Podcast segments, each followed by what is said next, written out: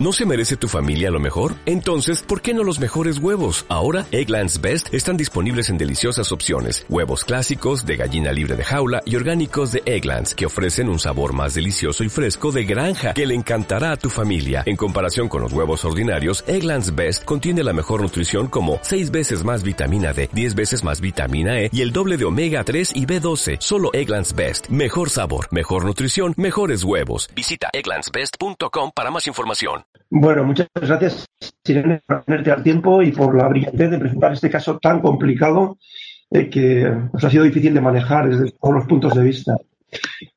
no sé si van a llegar alguna pregunta. ¿eh? En Castilla-La Mancha es una tierra muy propicia para el estudio de la esofagitis eosinofílica. Por lo menos la provincia de Ciudad Real. ¿eh? Tenemos ahí grandes expertos. Bueno, yo, yo, te voy a ir haciendo alguna pregunta. Eh, la primera es sobre cómo se llegó a la situación de rotura esofágica. O sea, la historia de este paciente, ¿de dónde venía? Porque es una esofagitis eosinofílica por los hallazgos anatomopatológicos de larga evolución, ¿no? Y, entonces eh, se le había hecho un seguimiento, se le había diagnosticado, había realizado algunos tratamientos previos. No, lo, lo, de... de este caso es que el paciente debutó con una rotura esofágica. El paciente no sabía que tenía esta enfermedad y a pesar de que le habían He realizado una gastroscopia hace un par de años en los que había signos de esofagitis sinofílica, pues eh, nadie le había dicho nada, el paciente tampoco se había preocupado o no sabemos muy bien qué pasó, pero eso pasó desapercibido. Entonces el paciente pues no le daba mucha importancia a sus atragantamientos, la verdad es que nunca había consultado por ello, nos dijo, y, después de repente cuando el paciente presenta la perforación esofágica y incluso el león pues tampoco parece que, lo pensaran y ya fue aquí cuando llegó al servicio de cirugía general que el, el, cirujano general pues se preguntó un poco por qué le había sucedido esto al paciente y fue cuando se le diagnosticó, pero el paciente no, no era consciente de que tuviera esta enfermedad. Pero esto debe ser muy infrecuente, ¿no? Que evolucione de una forma tan silente con unas alteraciones luego anatomopatológicas tan evolucionadas. Mm, pero luego tenía antecedentes de impactaciones, de... Claro, pero es verdad que el paciente pues no le había dado mucha importancia. Es la cosa que la, la mayoría de la gente pues a lo mejor sí que consulta antes por los síntomas. Pero bueno, pues porque es verdad que el paciente no se, no, le, no se le pasaba solo bebiendo agua, o sea que debían de ser impactaciones que eran bastante importantes. Es verdad que nunca había tenido que acudir a urgencias para que le realizaran una extracción de cuerpo extraño, entonces pues yo creo que el paciente pues no consultó por ello y por eso pues pasó desapercibido. Bueno, ahora sí que tenemos una pregunta. ¿Cuánto tiempo después de reintroducir un alimento realizaban un control endoscópico? Pues, mm, pues a ver, eh, las guías de, sobre todo y Lucendo, pues lo que nos dice es que por lo menos seis semanas. Nosotros incluso dejábamos un poquito más, nosotros casi 10, 12 semanas, para pues por lo menos para asegurarnos un poquito que esa mucosa eh, se recuperase después de cada reintroducción de alimentos. O sea que nosotros en nuestra clínica, en nuestra práctica clínica habitual, le esperamos por lo menos 10-12 semanas para, volver a para, para rehacer la, la, la, nueva endoscopia. Bueno, no, no, veo que lleguen más preguntas. Un segundo, a ver si hay algo más. Eh, bueno, pues nada, si te dan la enhorabuena por el caso. Y, eh, pregunta si se ha intentado ver la evolución sin IBPs, es decir, solo con la dieta de cuatro alimentos.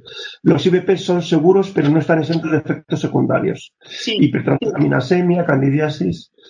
Sí, eh, a ver, en este caso nuestro paciente está con inhibidores de la bomba de protones porque aunque cuando yo os he contado un poquito los antecedentes del paciente no contaba síntomas de reflujo, es verdad que ahora cada vez que hemos intentado retirar los, los inhibidores de la bomba de protones, bueno, ni siquiera retirar porque es que el paciente ya nos cuenta que si un día o dos se le olvida tiene síntomas de, de, acidez y de reflujo. Entonces eh, se decidió también en conjunto con, con digestivo porque nosotros tenemos una unidad multidisciplinar con, con digestivo que llevamos a los pacientes que se continuase el tratamiento con inhibidores de la bomba de protones, ya no por la esofagitis eosinofílica, sino porque el paciente presenta después, no sabemos si es por después de la, de la intervención quirúrgica, presenta, eh, si se lo olvida un día o dos, eso, el, el, omeprazol presenta síntomas de reflujo. Por eso se le ha dejado el, el IVP, no por, no porque hayamos pensado que tiene, que lo necesita para, para la enfermedad.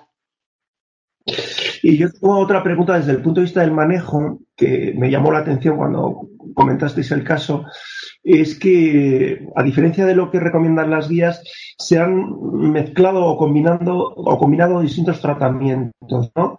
porque el paciente estaba al mismo tiempo con dieta exenta de determinados alimentos, dieta de eliminación, eh, luego estaba con corticoides deglutidos, eh, con IBPs, eh, entonces a veces es difícil saber, ¿no? ¿Cuál es la entonces, ¿por qué se decidió esa aproximación combinada? Ya he visto que luego se fueron retirando cosas, ¿no? Para llegar al diagnóstico mucho más preciso. En este caso, sobre todo, es porque el paciente pues tenía una enfermedad, o sea, que había llegado pues grave y con una rotura esofágica. Queríamos eh, pues disminuir los eosinófilos de una manera bastante rápida, sobre todo porque se tenía que, que, reintervenir. Pero eh, normalmente nosotros en nuestra práctica clínica habitual, cuando nos llega un paciente diagnosticado que no está grave ni, vamos, no ha tenido ninguna rotura esofágica ni nada parecido, eh, solemos informar al paciente sobre todo de los tratamientos disponibles, pero solemos empezar con inhibidores de la bomba de protones, por, también por, por, lo que son más económicos y pues, pues un tratamiento bastante más fácil de hacer. Si ya no, ya no funciona, pues ya pasamos al siguiente escalón, que hablamos sobre posibles dietas o posible tratamiento con corticoides deglutidos.